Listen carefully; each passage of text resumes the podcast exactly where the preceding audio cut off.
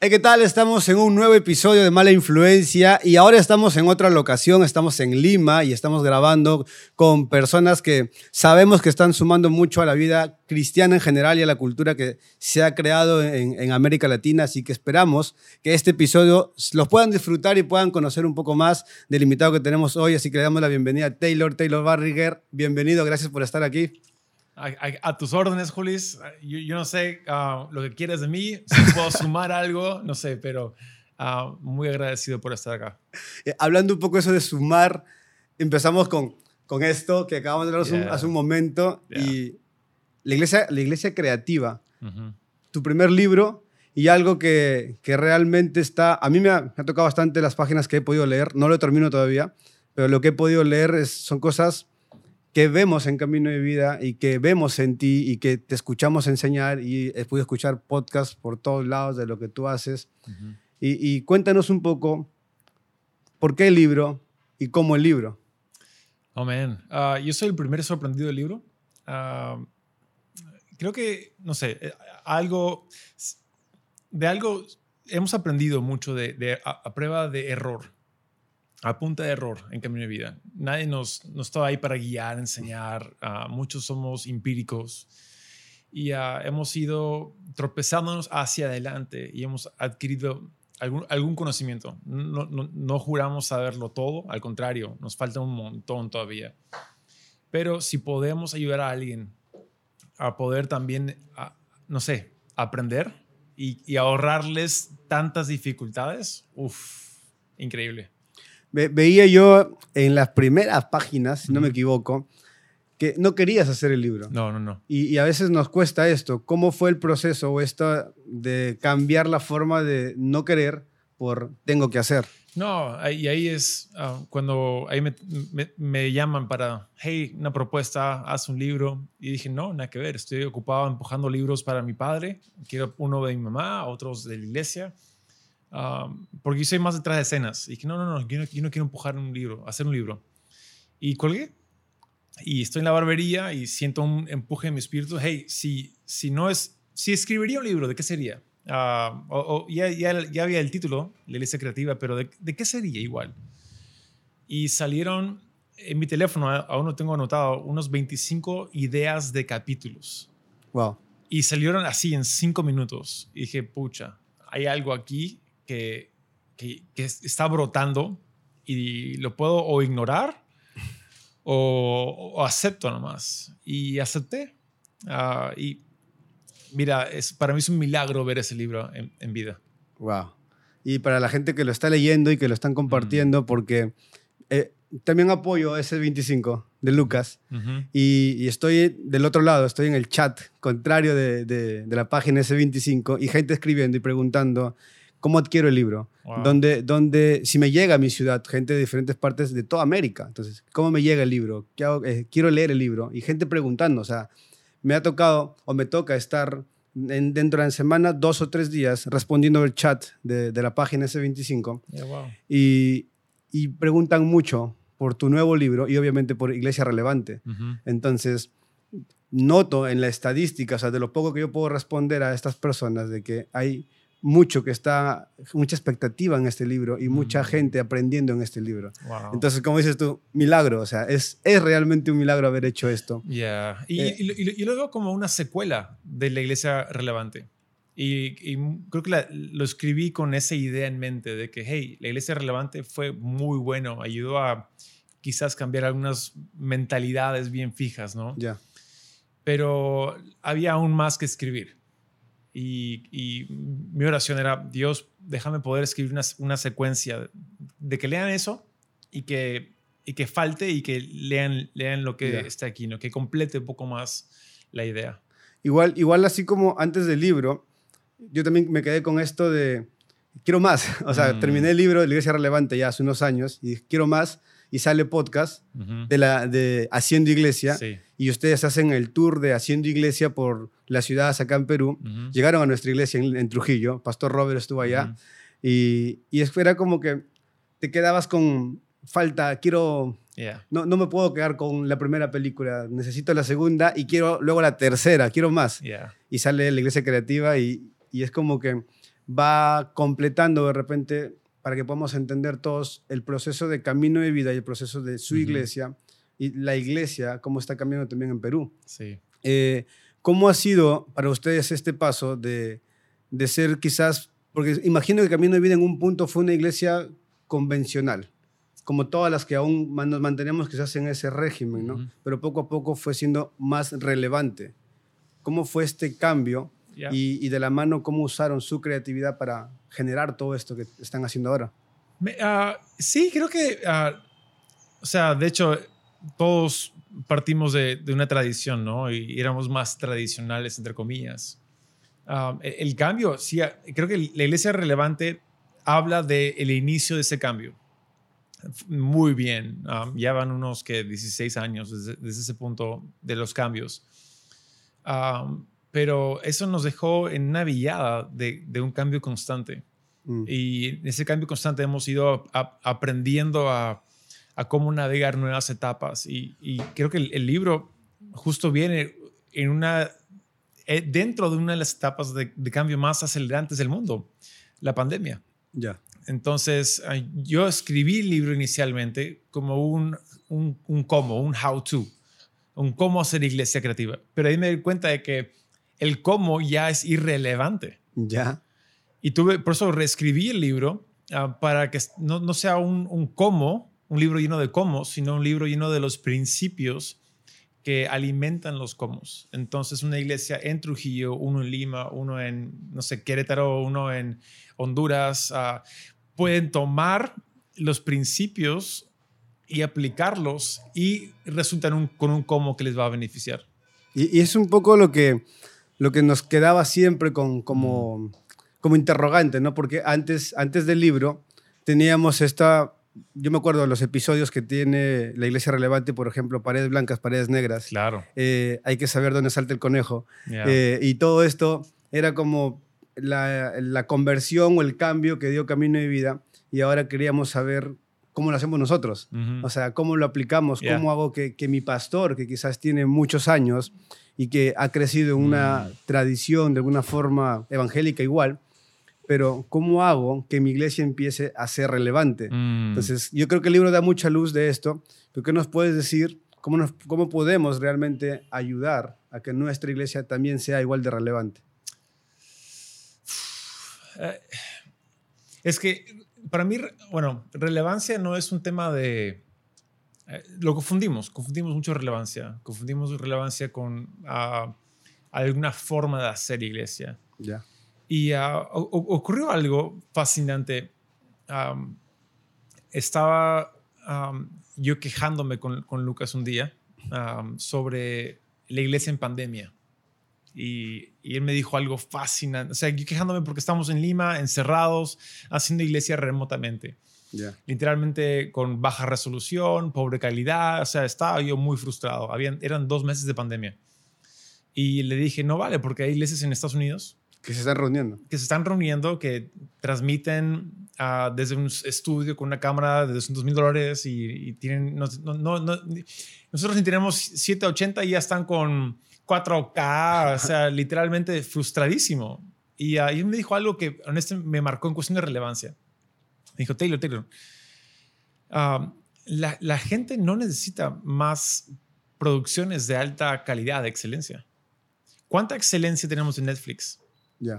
¿Y cuántas veces, cuántas horas el viernes nos pasamos navegando qué ver porque no sabemos qué ver en, Netflix? Y tenemos más contenido en Netflix que nunca antes en la historia. Y, y, todo es excelente, es maravilloso. La gente no está padeciendo de gran, gran contenido bien hecho, está padeciendo de falta de conexión. Y si Taylor, ustedes se siguen enfocando en conectar con la gente, vas a ver de que la gente va a seguir volviendo a ustedes. Y nos cambió el enfoque porque creo que relevancia es dónde, está la picazón, ráscala. En el caso de hoy, 2021, la gente falta, le falta conexión. No, no contenido de alta calidad. Ahora, yo soy muy fan de alta calidad, créeme, pero conexión es más importante. Entonces, conexión siempre debe ir por encima de calidad. Porque si es al revés, se pierde. E, es, la cola que mueve el perro. Y, y, creo que relevancia es, es, contestar esas preguntas. ¿Qué es lo más importante? ¿Qué es lo que la gente necesita más? Ah, un, ejemplo de, alta calidad. Ah, si, si, yo transmito en, en, 4K o 12K, como acá está saliendo ahora, ¿no? ¿Quién, ¿Quién lo puede ver en su celular? ¿No? O sea, ¿qué celular tiene la capacidad para 4K? o sea, el, mío no. y, y, aparte de eso, el Internet. Ya el YouTube te lo va a bajar a, una ah, calidad de... Inferior. De 3, lo que sea. O sea, ah, entonces, ¿para qué, ¿para qué lanzar algo tan bueno si ni siquiera se aprecia? Oh. Entonces terminamos, uh, no sé, metiéndonos cabe, ¿no? En el asunto. Creo, creo que es lo que necesitamos escuchar. Eh, o sea, no está mal, como dices, hagamos algo bien hecho, produzcamos lo mejor que podamos. Sí. Pero no es lo más importante. No. Más importante es mantener a la gente en conexión. Ah, Porque si se pierde la conexión, eh, no tienes nada. Justo estaba hablando con un buen amigo aquí en la ciudad, Pastor Charlie Ramos. Ya. De Catedral de Fe. Y, o sea, esos días todos los pastores nos llamábamos, ¿no? ¿Tú qué haces? ¿Tú qué haces? ¿Tú qué haces? Y yo estaba preguntando, hey, ¿qué hacen ustedes? Él dijo, mira, tuvimos en mi casa armado todo para transmitir al, Facebook y literalmente de la laptop no funcionaba y la cámara y, pasaban minutos y no funcionaba, estaba yo frustrado y él dijo, él dijo, saqué mi celular y yo mismo empecé a streamear al, al, Facebook de la iglesia. Y mientras entraban la gente, yo decía, hey Carlos, ¿cómo estás? Hola Patricia, hey todos. Y, y todos, hey pastor, ¿cómo estás? Hey pastor, ¿cómo estás? se pasó que unos, la, mayor parte del inicio saludando a la gente. Se, se volvió parte de su liturgia. Ya. Y cuán hermoso es eso de que pudo conectar simplemente con, con un aparato en su bolsillo. Y ya es lo que la gente más necesitaba. ¿No?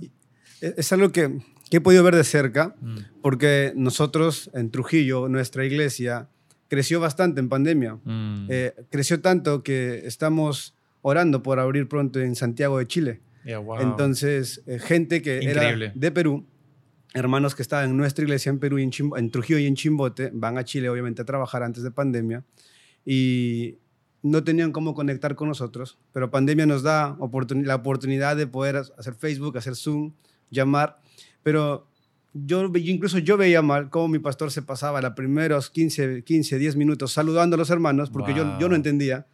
Se los pasaba saludando y meses después me dice, Hollis, este, tienes que encargarte de un Zoom de Chile porque hay dos familias, hay tres familias, hay mm. seis familias. Y yo, ok, son las familias que él se pasa saludando los 10, 15 minutos de la parte del, de la transmisión en vivo y dije, hay algo que yo tengo que corregir de repente porque yo buscaba hacer la mejor producción en la iglesia, yo buscaba eh, que la alabanza esté bien, que se vea bien en la cámara, que las cámaras funcionen, pero estaba olvidándome de la conexión. Claro. Y creo que eso es algo que tenemos que entender, como acabas de decir. Sí. Y, ahí es una, tensión constante, ¿no? Porque, ¿qué pasa cuando, ah, digamos, lo, lo, pongo en el libro, ¿no? ¿Por qué, ¿Por qué poner tanto énfasis en una buena producción y en excelencia? Porque sí es muy importante. Ah, porque si no ponemos énfasis en eso, terminamos causando distracciones. Mm. en, en Camino de Vida hemos llegado a la conclusión que el servicio más creativo es un servicio sin distracciones. No es un servicio más artístico. No es un servicio con, con, con más, más coreografías o, o, mejor música. No, es si no hay distracción, es un servicio más creativo. Y creo que ¿Qué es una distracción? Una distracción literalmente causa una desconexión okay. del objetivo. Entonces, si no, hay, si no hay distracciones, estamos ayudando a la conexión. Ah, y, con, y, en ese caso, ¿conexión a qué? Ah, entre las personas y la palabra de Dios. Porque ah, lo que cambia vidas, lo único que cambia vidas es la palabra de Dios. Yo voy a hacer todo lo que pueda para para conectar la, persona con la palabra de Dios. Y si algo distrae, hemos fallado. Ok. Qué fuerte. Sí, entonces es una tensión. Entonces tenemos, tenemos que tener buenas alabanzas. Claro. Ah, alabanzas afinadas, ¿no? Y, y, todo a tiempo. Tenemos que tener cámaras que funcionan y que, que no se ve todo pixeleado. Tenemos que esforzarnos por buena iluminación y, en fin, todo eso. Pero es, una, es como una tensión de ambos lados, conectar y algo excelente. Y es, es la lucha constante y nunca, nunca se va a resolver al, al, 100%, siempre va a ser una lucha. Y, eso es algo que, yo estaba pensando, estábamos pensando con, con, con el equipo, ¿no? Este versus entre creatividad y lo artístico, ¿no? O sea, mm. que cuando prima eh, sí que necesariamente ser creativo es lo mismo que ser artístico, ¿no? y, ahora entiendo un poco más que no es lo mismo. Creatividad, eh, ¿qué vendría a ser creatividad, mejor dicho, y qué vendría a ser artístico? Ya, es, creo que ahí es donde muchos confundimos, ¿no? Pensamos de que cuando soy más artístico soy más creativo. Mm. Y lo decimos, ¿no? Un niño que te dibuja algo bien, bien bonito para él. Oh, wow, qué creativo el niño, ¿no? Y ah, sí, entendemos, todos entendemos pero creo que nos ha metido cabe un poco eh, a, pensar de que solo lo artístico es lo creativo. Ah, para mí no son sinónimos. No, no van, van de la mano, pero no son lo mismo. Ah, entonces, si, si, no son lo mismo, ¿qué significa ser creativo? Ser creativo es, ser alguien que resuelve problemas. Y eso es cataclísmico entender. Pues ahí un, un gasitero puede ser creativo, ¿no? Un carpintero puede ser creativo, un, un contador puede ser creativo, un microbusero puede ser creativo, una ama de casa puede ser creativa. Literalmente todos podemos ser creativos porque simplemente es ver un problema y resolverlo. Y si tenemos eso en mente, wow, nos destapa un mundo. Porque, cuál es lo opuesto? Muchos vemos problemas y decimos, alguien debería hacer algo al respecto. Ah, y criticamos. Y apuntamos el dedo, decimos, si, si, solo el, el um, no sé, la galería algo con las pistas, si, si solo habrían más psicólogos que ayuden a la gente, no, si solo educación, si solo... Pero al final creo que Dios nos, nos hace ver problemas para poder ser de, las, de solución a, los problemas. ¿Y uh, qué pasaría si la iglesia se propone realmente resolver los problemas más grandes del mundo? Okay. Seríamos la iglesia creativa que Dios desea. Eh, y esta es una, una, de las frases que está dentro del libro y es, eh, no soy crítico de cine, prefiero ser cineasta. Eh, no critico la iglesia, prefiero hacer algo por la iglesia, ¿no? Es lo que estás diciendo. Y cómo realmente podemos entender nosotros eso. O sea, habemos mucha gente que estamos tratando de hacer cosas por la iglesia, pero si algo sale mal o el fracaso nos invade, o las ganas de criticar también nos invaden. Y es también otra lucha constante. ¿Cómo lidiamos con el fracaso y cómo lidiamos con el otro extremo de criticar? ¿Qué podríamos hacer? Ya, creo que, creo que debemos evaluar. Si no lo evaluamos, o sea, vamos a continuar cometiendo los mismos errores. Y es, hay que crear espacios seguros donde evaluar, a tener esa mentalidad crítica de algo. Es, es muy sano. Pero si me vuelvo un crítico, ya un poco he desvirtuado la evaluación. Ok. Porque es fácil sentarme y, ver todo lo que está mal. ¿no? Es fácil ah, ver un partido de fútbol y, decirle a, no, Gareca debió hacer esto. Claro. No, yo no, yo no soy un entrenador, él es un experto. Uh, él, él, sabe qué hacer mucho mejor que yo. Ahora, si yo estuviera en la cancha ¿no? o en la banca al lado de Solano no, ayudándole es otro, es otro tema. Solano puede decir, hey, profe, creo que debíamos hacer esto. Él tiene otro rol. Cuando yo estoy contigo, Julis, levantando algo y tú me dices, hey, Taylor, no creo que lo que dijiste estuvo correcto, como estamos juntos en la trinchera, tiene un valor especial. Ok. Pero si, si, si un marciano de, afuera viene y me dice, hey, Taylor, debes... Yo dice, ok, ¿y tú qué estás haciendo? ¿no? Entonces, esa diferencia es, um, creo que es crucial y es necesaria entender. Ok.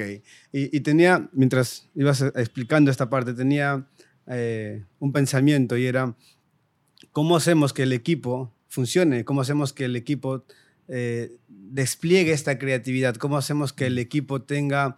Eh, es lo que vemos mucho o admiramos de repente de las iglesias que están haciendo algo diferente ¿Cómo, ¿Cómo lograron o cómo se logra que un equipo realmente se esfuerce por ser creativo, se esfuerce por hacer más y no solo por criticar, sino que realmente entregue todo? Como los que tenemos esta cercanía, los que estamos al costado de Solano, ¿cómo hacemos para que el equipo funcione mejor? Ya, creo que tenemos que perder el miedo de fracasar. Ya. Creo que eh, hay un, hemos, no sé por qué, pero en sociedad hay un temor muy fuerte de, no, quiero, no quiero cometer errores, no quiero fracasar. ¿Y, y, por qué? Porque, no sé, la sociedad hoy, hoy en día, si tienes un error, te cancelan. Ya. El famoso cultura de cancelación, ¿no? Cancel culture. Donde si tú pusiste un comentario racista hace 10 años, alguien te la saca en Twitter, fuiste y te van a... Te banean. Te banean. Y es una cultura donde literalmente si has cometido un error, te fregaste. En cambio, creo que la cultura del reino es exactamente al revés, es una cultura de redención. yo estoy, estoy enamorado de la idea de que um, Dios quiere redimir todo lo nuestro. Entonces, un, un, error no debería ser final. Entonces, en cuestión de una iglesia creativa y, y, poder cultivar creatividad, yo tengo que poder fomentar con el equipo una, una cultura de que, hey, si tú intentaste y fracasaste, está bien, acabas de aprender. Has aprendido qué no hacer. Vamos adelante. Ah, ocurrió algo en pandemia en los primeros meses de que, o sea, todos estábamos en crisis, ¿no? O sea, la iglesia más grande del mundo y la más pequeña del mundo. Todos estábamos por Zoom. Estamos igual. Estamos igual.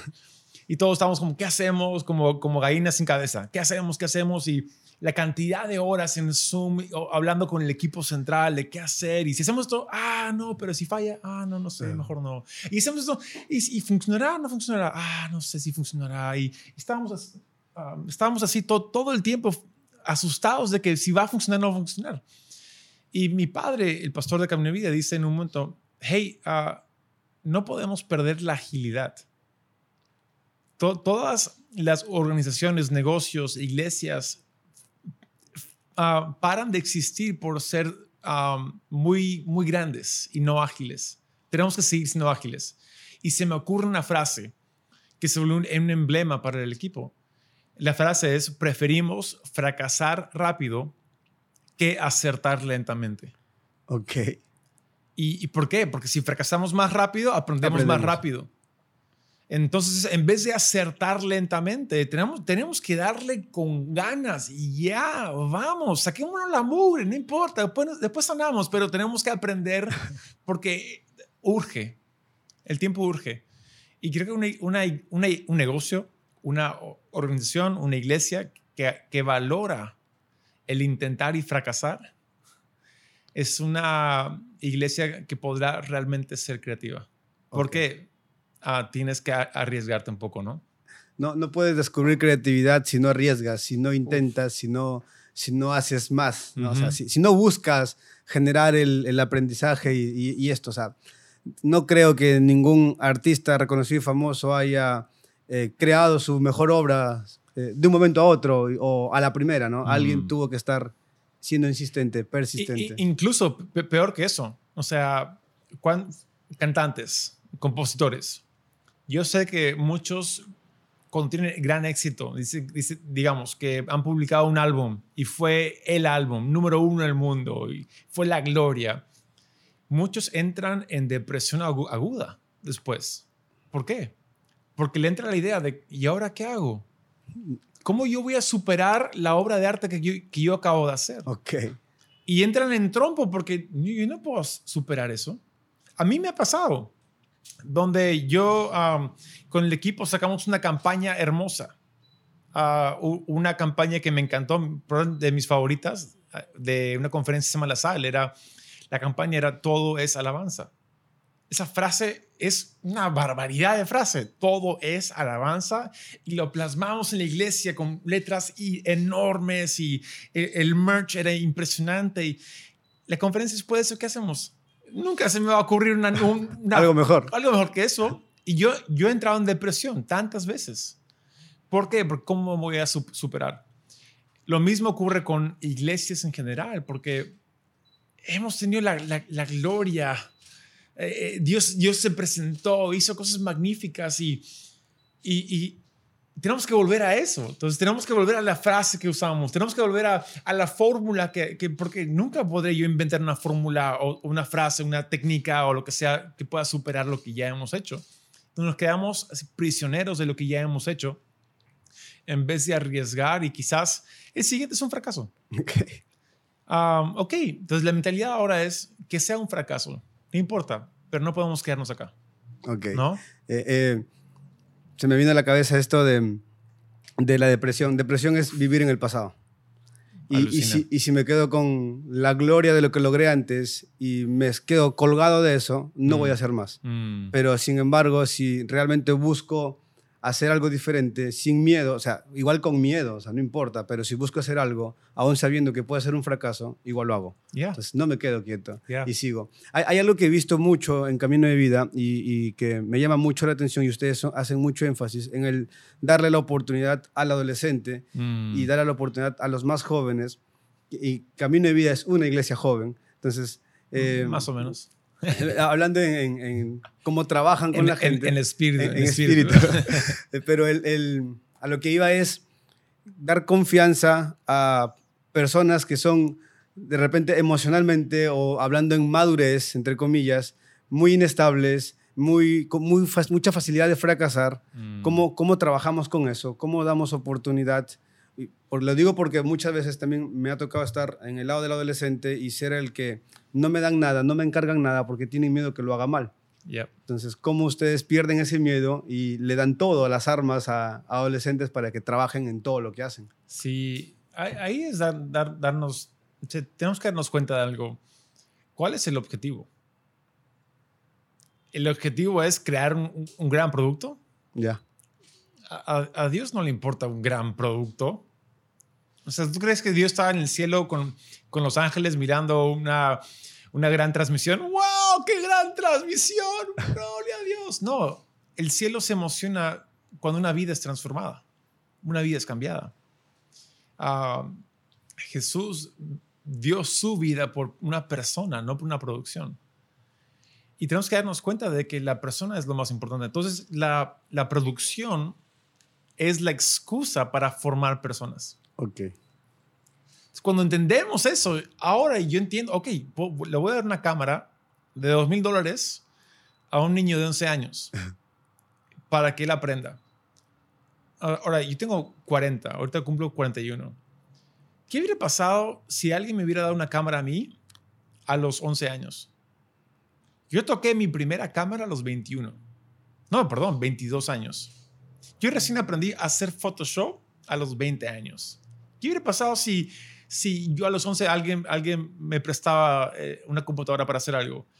Yo hubiera llegado a ser un desquiciado, o sea, un, un monstruo.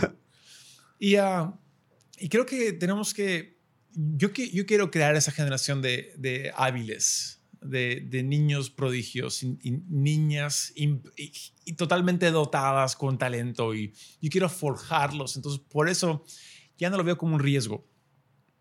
Ahora lo veo como una oportunidad. Ok, ok. Y es un poco lo que estamos viendo y, en todo Perú, eh, haciendo iglesia, ha ido de ciudad en ciudad, construyendo y formando, incluso rompiendo paradigmas y formando iglesias y líderes y pastores, gente que se anime a hacer más y a darle oportunidad a adolescentes y darle oportunidad a, a la iglesia, uh -huh. a la gente que está asistiendo a servir. Eh, pero yo logro notar, eh, tenemos todavía como Perú, como país, una diferencia con otros países que están haciendo bastante como iglesia, quizás. Mm. Eh, ¿qué, nos, ¿Qué nos falta en Perú? ¿Qué, ¿Qué estamos haciendo poco de repente? Yo, yo diría lo contrario. Yo creo que eh, el Perú está en, en un mover de Dios impresionante. Y creo que uh, es, es, es, fácil mirar a, a, a, otros países y vemos, o sea, digamos, un, un país con, con, con, lo cual nos comparamos mucho es México. Ya. Yeah. Pero México son, ¿qué? Uh, 140 millones de personas. Sí, son 100 millones más que nosotros. Sí, literal, ni siquiera más todavía. Sí. Acá somos 20, 29. 29, 30. Y con los venezolanos 30. no, o sea, uh, somos, somos, somos pequeñísimos. Y aparte de eso, solamente es, es, muy poco lo desarrollado del país. O sea, que hay unas cinco ciudades desarrolladas en todo el país, podríamos decir, que tienen habilidad moderna. hay tanto rural, entonces creo que nos, nos subestimamos lo que Dios ya ha hecho aquí. Es increíble. Yo veo el trabajo, o sea, en, Trujillo nomás, hay varias grandiosas iglesias, es un trabajo alucinante. eso no es un chancada de 20, eso es, eso es hermoso. Y creo que es, es fácil subestimar lo que Dios ya nos ha entregado. Ahí, al inicio sale, creo que es, um, es una de Pedro 2, 3, por ahí creo, donde dice, Dios ya nos dio hoy todo lo que Él desea, que ya nos dio hoy eh, toda la habilidad, todo el material para hacer hoy lo que Él desea que hagamos hoy. Dios ya nos ha equipado con todo lo que necesitamos para hoy, para cumplir su perfecta voluntad para hoy. Entonces yo veo la iglesia en general y cada, cada iglesia, la iglesia en la punta del cerro con, con, 20 campesinos, ah, esa iglesia ya tiene todo lo que necesitan hoy para hacer lo que Dios quiere que ellos hagan hoy. Wow. ahora, quedarnos acá tampoco. Porque, o sea, yo, sé esto, y por ejemplo, un, amigo en Arequipa uh, tiene una misión trabajando con, con, muchos campesinos. Y es un trabajo hermoso, difícil. y lo difícil no son los campesinos, lo difícil son, son, son los nietos. Mm. Porque tienes la tercera generación que todos tienen cuentas de redes sociales, todos están viendo lo último de Justin Bieber, saben quién es Rihanna, ¿no? aman, aman, Bad Bunny y todo eso, y, y están viendo pornografía. Y los, y los padres y los abuelos ni siquiera saben cómo qué es pornografía, no, saben, no, saben, qué, entonces hay una brecha cultural donde ahí tenemos que hacer todo lo posible para tratar de, de estar ahí por, por estas generaciones, ¿no? De, de ayudar y, y, no sé, que Dios pueda hacer algo, ¿no? Ah, sí, eh, hay mucho, hay mucho trabajo. hay mucho, mucho trabajo. Entonces, pero, pero me quedo con la parte que dices de no subestimarnos. O sea, mm. el, muchas veces hacemos esto, nos comparamos porque tenemos un ideal de lo que quisiéramos ser, lo que quisiéramos hacer, y hasta cierto punto es bueno porque te impulsa y te ayuda a, visionar, ¿no? a buscar más. Pero cuando te quedas solamente admirando y solamente anhelando y no mm. haces más, te frustras y, no haces nada. Mira, ejemplo, perfecto ejemplo. ¿Qué pasó con la comida peruana? ¿Aquí alguien tiene más de los 40? Por ahí, no, todos son acá chivolos. Sí, estamos, sí. Ah, yo recuerdo, físicamente, yo recuerdo cuando la comida peruana era menospreciada. Ya. Cuando era deliciosa. Pero si salías a comer a un lado, no ibas a comer comida peruana en un restaurante. Y, viene un loco en Gastón Acurio que él dice, la comida peruana es la más rica del mundo. Y, y, es, es especial. Quiero hacerla tan conocida como no sé, la comida francesa, la comida... Y él empezó poco a poco a, a invertir en, en, en, la riqueza de la comida, promocionando la tía veneno en la esquina, ¿no? que, que, hace los anticuchos más sabrosos del país. Hey, anda ella y, uy, papa rellena a tal, tal lugar. ¿Y qué pasó? Hoy en día el peruano... Se siente orgulloso. Se siente orgulloso de la comida peruana que siempre estuvo ahí. ¿Qué cambió? Nada cambió.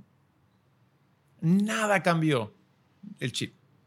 Y ah, creo que tenemos una riqueza en el país que es tan especial que uh, mi oración es que le podamos, vamos a entender de que, wow, realmente, o sea, no somos la última chupada del mango, pero tampoco no somos, no somos cualquier cosa. Hay, hay, algo especial ocurriendo aquí en el país. Wow, wow.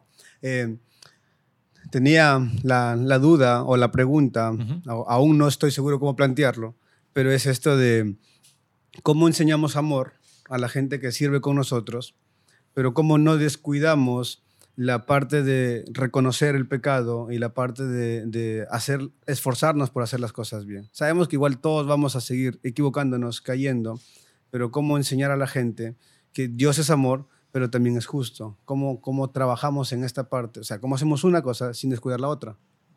Ya, uf. ¿Quieres, ¿Quieres ir por aquí? No, ah. de la forma más creativa posible. Oh, man. Es, mira,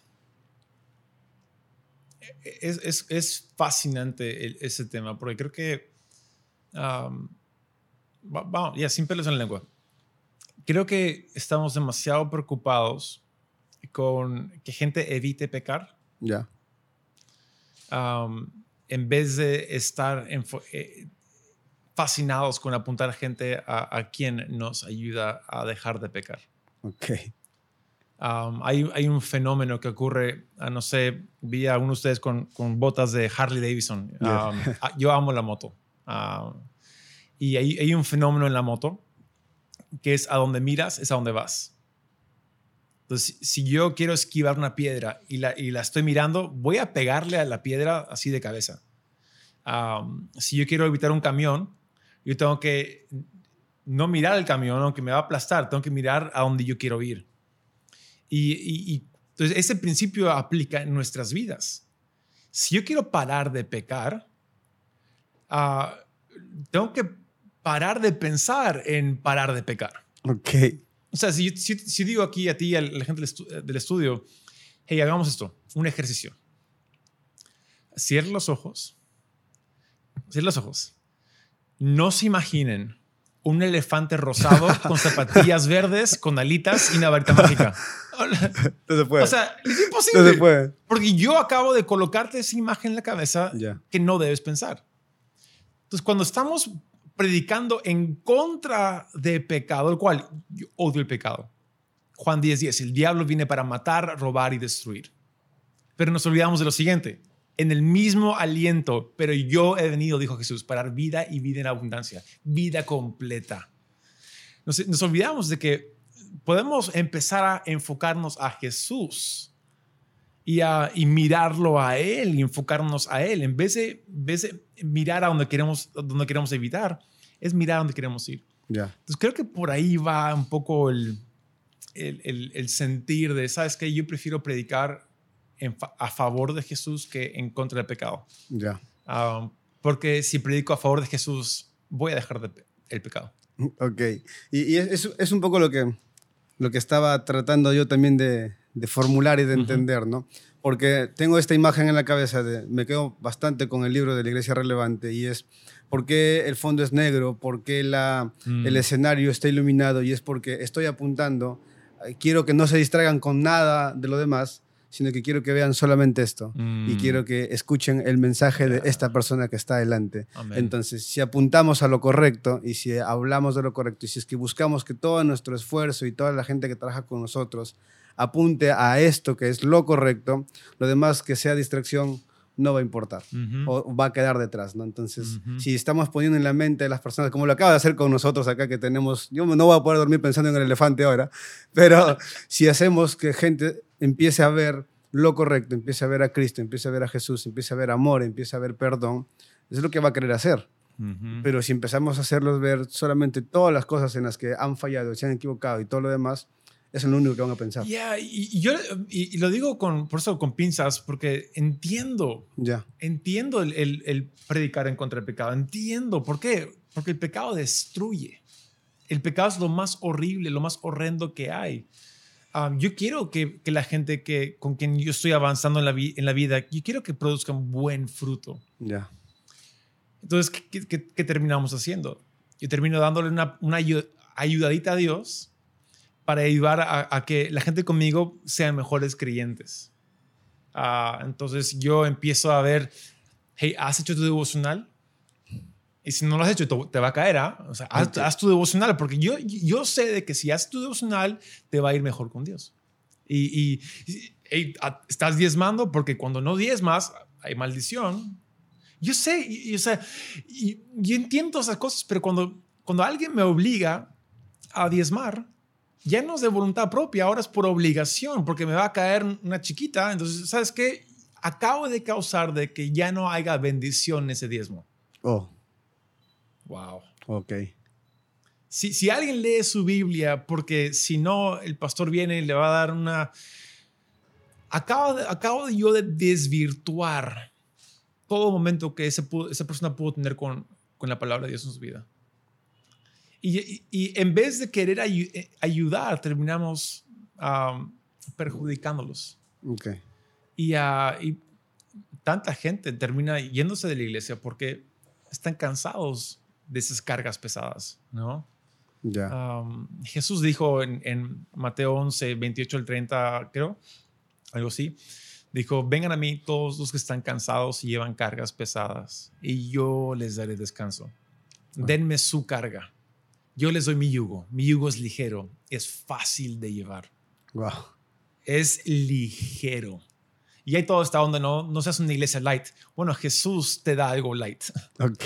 Ligero, literalmente lo dice. Yo te doy mi carga, es ligero, es fácil de llevar. El contexto es la iglesia religiosa, los fariseos, saduceos y los celotes estaban poniendo cargas religiosas de normas y formas sobre la gente, añadiéndole capas de leyes sobre la ley de Moisés. Ah, literalmente. Y Jesús los ve a ellos cargados, um, aplastados, oprimidos. Y dice, ¿sabes qué? Eso no es el corazón de mi Padre. Vengan a mí, todos los que están cansados y llevan cargas pesadas, y yo les doy descanso. ¿No? Y, creo que por ahí va. Y te, da ganas de seguir. O sea, eh, mi carga ya es menos pesada, puedo continuar. Puedo, seguir intentando, me voy a seguir equivocando, pero puedo seguir caminando. Ya, es que no me corresponde a mí cargarlo. Ah, le corresponde a Jesús. Ya. Y si yo trato de cargar lo que le corresponde a Jesús, acabo de menospreciar la obra completa que Él quiere hacer en mi vida, ¿no? Y, mira, Jesús dijo algo, vayan y hagan discípulos. Ah, creo que lo leemos mal a veces creo que a veces pensamos de que Él dice, vayan y haz tu discípulo. Ah, ok. Pero Jesús en ningún momento dijo, vayan y hagan sus discípulos. Él dijo, vayan y hagan discípulos míos. Ya. Entonces, yo soy pastor, pero no, tengo discípulos. Ah, yo no soy discípulo de nadie más de que Jesús. Ellos no, no, son discípulos de nadie más que Jesús. Todos somos discípulos, pero de Jesús. Okay. Ah, y eso ayuda mucho porque cuando yo ya no tengo discípulos, ya la acción de otra persona no refleja sobre mí, refleja sobre Jesús. Ya. y, que, yo acabo de quitar una carga como pastor. Mañana, es una cosa ridícula, pero es la verdad. Entonces yo puedo apuntar gente a Jesús en todo tiempo, en todo momento, y saber de que Él es bueno y suficiente para perdonar para salvar y para rescatar. Wow. Tenía esto, esto último como para ir cerrando, porque está, podríamos estar horas de horas exprimiendo todo lo que, démosle, tienes, que tienes, pero eh, veíamos mucho, nosotros admiramos mucho eh, en Trujillo, de Ser Evolución, mm. lo que hacen en, todas partes. Yo tuve la oportunidad de, de, Llegaron a Trujillo llevando sillas de ruedas y fueron a Jamarca llevando sillas de ruedas. Y, en Trujillo pudimos acompañar un par de veces a los Get Up, que fueron con, con Pastor Willy, si no me equivoco, haciendo todo ese trabajo. ¿Cómo lo, ¿Cómo lo han manejado ahora con la virtualidad? ¿Cómo, cómo seguir impactando en la sociedad aún con tanta restricción, aún con tanto temor, aún con tanto miedo incluso al contagio y todo lo, que, lo mm. que el mundo nos ha dado en estos últimos meses, en este último año y tanto. Ya, año y medio, sí. sí. Y, estamos sorprendidos de ello. Ah, cuando todavía era cuarentena estricta, el, el, Estado nos llamaba.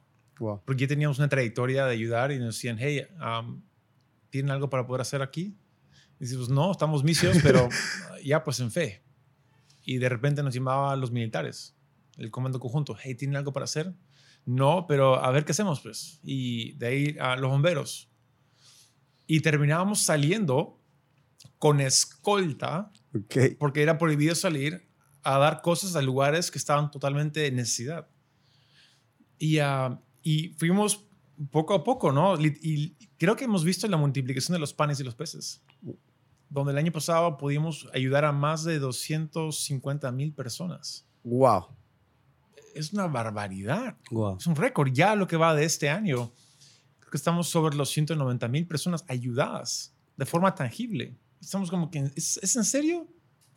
O sea, ¿cuándo, ¿cuándo y dónde se hace algo así en pandemia? Donde todos los ingresos de la iglesia han bajado drásticamente. ¿Cómo es posible que aún podemos seguir ayudando gente? Y creo que tiene que ver con un, una, una, disposición de que si, si, si, tenemos algo para ayudar, vamos a hacerlo. Y confiamos de que lo que la Biblia dice, ¿no? la promesa, que Dios da semilla al sembrador. lo que no dice es Dios, no, dice Dios da semilla al acaparador, al almacenador, no, da semilla al que siembra. Hemos decidido sembrar, sembrar, sembrar y había provisión milagrosa para poder hacerlo.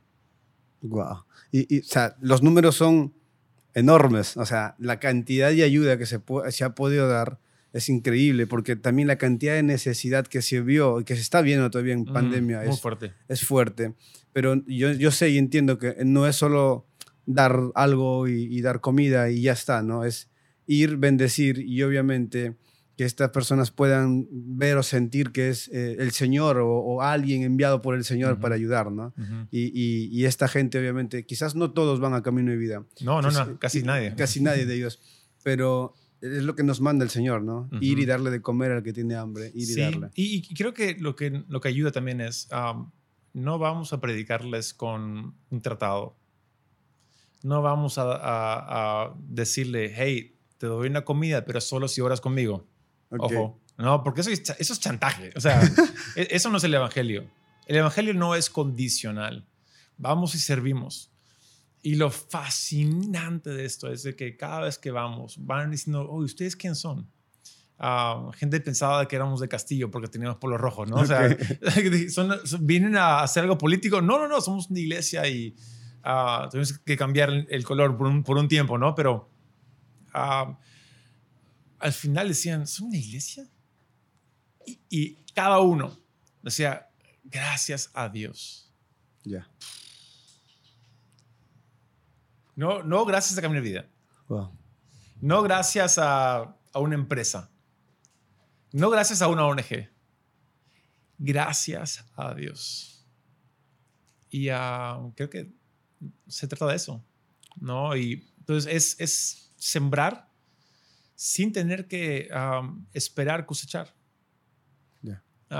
confiamos totalmente en lo que ahí dice en la Biblia, ¿no? Unos riegan, unos siembran, unos, unos riegan, otros cosechan. pero la voluntad de Dios se cumple. Y esa es nuestra oración. Me quedo, me quedo con ganas de más, realmente. Quiero, una, terminar el libro y esperar el segundo libro y, que, y, que, siga saliendo más de esto. Y, espero de verdad que gente viéndonos en, en, todo el país, en el norte, donde venimos nosotros y, de mm. todas partes, eh, nuestro anhelo es más podcasts en Perú, más gente haciendo cosas diferentes. Eh, más gente tomando de repente esas herramientas que eh, hemos tenido miedo de tomar, que hemos tenido miedo de, de usar. Eh, años atrás decían, Facebook es del diablo, no uses Facebook. Y ahorita conéctate a Facebook para escuchar el mensaje. Entonces, queremos más gente así. Nosotros de verdad estamos queriendo que, que más gente haga más por, por, por el Perú y por ende por Latinoamérica y por ende por el mundo y más gente conociendo de nuestro Señor. Porque si hacemos un poquito al menos, sumamos un poquito a, la gran, gran comisión que, el Señor nos ha encargado. Y, creo que podemos, si, si decidimos a realmente hacer lo que tú dices, podemos ser transformativos. Ya.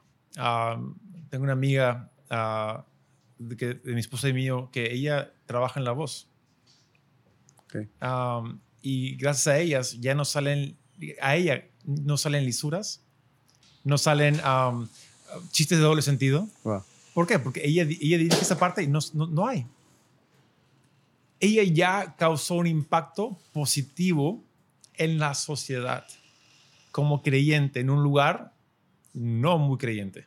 Al contrario, total. ¿No? Es igual difícil. Entonces, si, si, si creyentes deciden, ¿sabes qué? En el, el, ah, en el ámbito de negocios, yo voy a ser un creyente tal firme. No voy, no voy a... El, cine GB no, no, existe. Aquí vamos a hacer todo, aunque yo pierda quizás, comparado al que está al costado mío, ¿no? El, comerciante al costado mío. Pero confiar de que Dios va a honrar eso y va a levantarme en ese sentido. Que su nombre sea glorificado. Yo voy a hacer un programa de televisión, aunque no sepa qué hacer pero esforzándome, voy a hacer, no sé, en fin, abrir un restaurante ah, con buenos ingredientes, pero que nos atrevamos como creyentes a levantar ah, el nombre de Jesús en donde estemos. Yo creo que Dios va a glorificar ah, el esfuerzo de una manera muy, muy buena. Wow. Me emociona. Como, cerrando, cómo, eh, cómo inspirar a Mm. más gente, cómo incentivar a más gente a, a ser más creativos y a hacer más. ¿Qué le podemos decir a, no sé, al, al adolescente que está ahí con mucho miedo de, de poder lanzarse algo, incluso al adulto que está con mucho miedo de Mm. iniciar algo, eh, al pastor que incluso se siente muy cargado de repente de, de mucha virtualidad, de muchas cosas? ¿Cómo ayudar? Y, y como- cerramos con, con un mensaje como decirle, podemos hacer esto y podemos ayudarnos con esto. Ya, me encanta. Hay, un, hay un pasaje, está en Isaías 40, 31, si no me equivoco. Es famoso, dice, los que ah, esperan en Jehová se levantarán con alas de águilas, ¿no? Y correrán y no se cansarán, andarán sin desmayarse. Am, otra traducción dice, los que confían en Jehová. ¿Esperan o confían? Esa palabra, esperar o confiar, en el original, en el hebreo, es una palabra que es kavá. Ahora, yo no soy teólogo, yo no soy historiador, nada, pero sí he estudiado esto. Y esta palabra kavá tiene una imagen muy peculiar. La imagen es tomar un- un- unos palos y amarrarlos juntos. Atar, atar un- una, una sarta de palos. Ok. Y cuando uno entiende esa imagen y lo traduces al texto, los que se amarran juntos en, en Jehová, los que se atan en Jehová, se levantarán como con alas de águilas, correrán, no se cansarán, andarán sin desmayar. ¿A qué voy? Cuando yo, fla- cuando yo flaqueo, no caigo. ¿Por qué? Porque me he amarrado a un grupo de gente, un grupo de hombres que me va a cargar en mis momentos más débiles. La mentira del diablo es que tú mismo eres. Tú, tú puedes. Es la canción de Frank Sinatra. Yo lo hice a mi manera. Es una gran mentira. Es la, es, la mentira que le, digo, a, a. ¿Tú crees que con Dios? No. Si pruebas de la fruta, tú mismo eres. Tú puedes. No, yo no puedo solo. Tengo que amarrarme con gente que me va a levantar cuando yo caigo. Yo puedo levantarte cuando tú caes. Juntos vamos a llegar a nuestro destino final. Y creo que el ánimo aquí es amárrate con gente que cree en un mismo Jesús, lleno de gracia, que apuntan hacia un mismo propósito y están yendo en la misma dirección. Y con todo. Wow. Muchas gracias, Taylor. Ha sido un episodio realmente muy bacán. Come on. Muy bacán. Y ¿Cuándo, esperamos. ¿cuándo se venga más. repite, pues? ¿Cuándo se repite? Definitivamente tenemos que seguirla. Voy a Trujillo y me invitan una, así una buena, una, una buena comida. No, un ceviche y si es lunes, porque nos, están pidiendo el Shambar y Shambar solo el lunes en Trujillo. Entonces, no, una muy buena comida.